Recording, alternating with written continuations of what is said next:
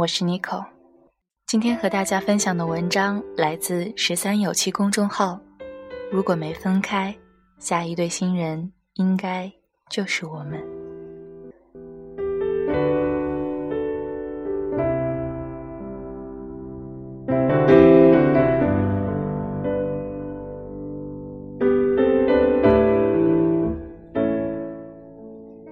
从分手以后，就在想，我们会以怎样的形式再遇见？你挽着他的手走向我，在某个咖啡店，在某路公车上，在我孤独无助，在我狼狈不堪，在我泪痕自私，在我妆容花乱。千万假设，都只怕你身边。会出现一个新的他，而我，除了你，就再没了别人。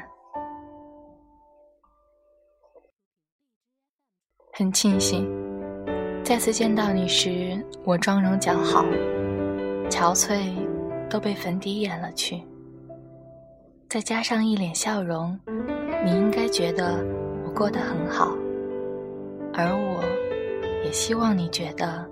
我过得很好，很庆幸，你身边也还没有那个他，只是你瘦了，眸子也多了些冷冽。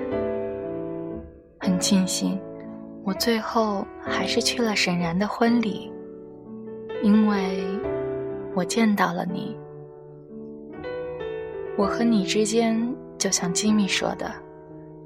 当你喜欢我的时候，我不喜欢你；当你爱上我的时候，我喜欢上你；当你离开我的时候，我却爱上你。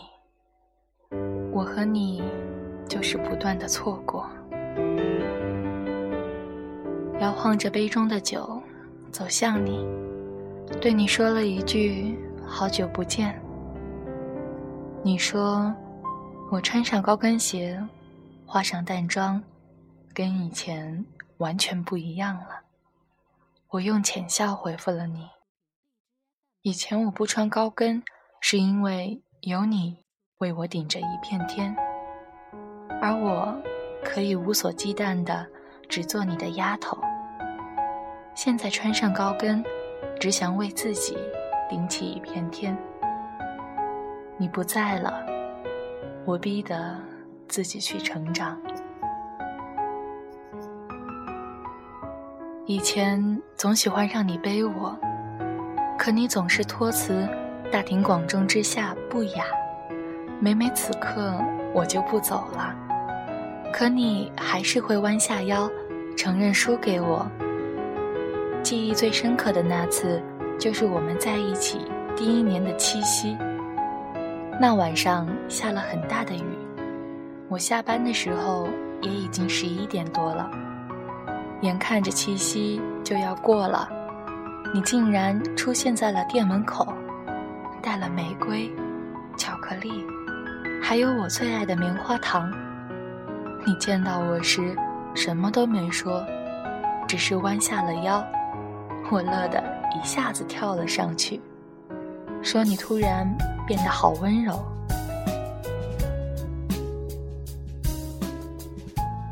我们在一起还没两个月的时候，因为怕家里人反对，我说我们还是做朋友吧。那次你生气了，见到我之后，你一句话也没跟我讲。后来我也生气了，觉得你不在乎我，我才说。我们不要在一起了，你就不理我了。在气头上，我提前下了班。你去接我的时候，发现我不见了，疯狂的给我打电话，我没接。后来接通后，听到你呜咽的嗓音，我一下子就哭了。你问我在哪儿，然后狂奔着来找我。见到你时。你的左脚走路一瘸一瘸的，额头也全是汗，我的心一下子就软了。抱着你说：“以后再也不要跟你说分开。平时上班大都站着，小腿经常疼得厉害。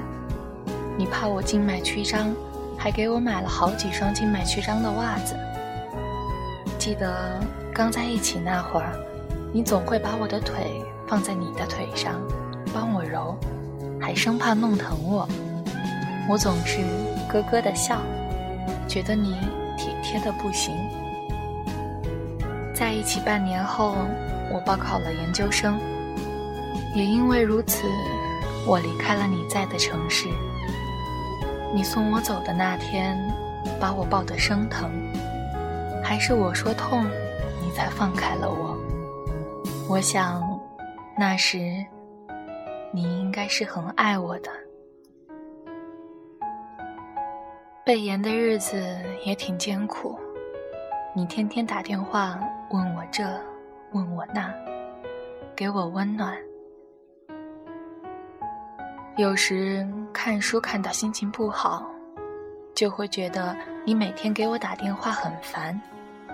后来这种情绪扩大，我就不接你电话。你在这种时候总会继续狂打我手机，而我选择了关机。现在想来，那时的你应该很绝望，对这样的我。应该很失望。后来，你辞掉了那边的工作，来到了我的城市。你说你没安全感，要把我守着，你才安心。我也不知道那时是谁给我底气，让我如此骄纵。分手，是我说的。我没弄清原因，就在气头上，跟你说了分手。是很没种的那种，给你发了短信，然后删了你所有的联系方式。我以为我们会像平时争吵那样，第二天什么都会好。可是，我却再也没有等到你。我试着在沈然那边了解了你的近况，沈然告诉我，是我误解了你。那晚，我疯狂给你打电话，你都没接；给你发短信，你都没回。我不知道你在哪里，又在干什么。那一瞬间，所有的孤独无助都向我袭来。我才明白，在你找不到我的时候，该是多沮丧。那晚，你和沈然。还有几个兄弟在一起，你喝醉了，醉酒后还总喊着我的名字，说你总怕失去我，说你不能失去我。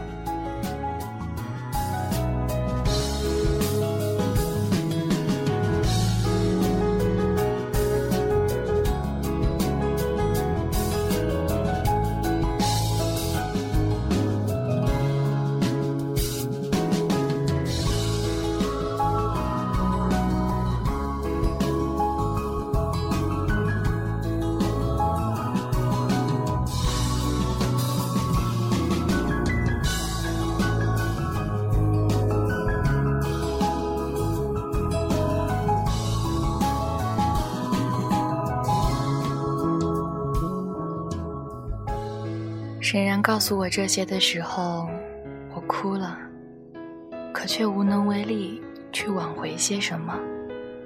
我伤你很深，总把爱我的你当成理所当然，总不知道去珍惜你，直到失去你，才知道早就习惯你的温度。我也不能没有你。我就是在爱情里太作了，所以才失去你。你被我倒腾的太累了，所以祝你幸福，是真的。沈然的捧花砸中了我，我拿着捧花看着你。如果我们还没分开，下一对新人应该就是我和你了。我还是笑着跟你说了再见。我知道，我们再也不会见面了。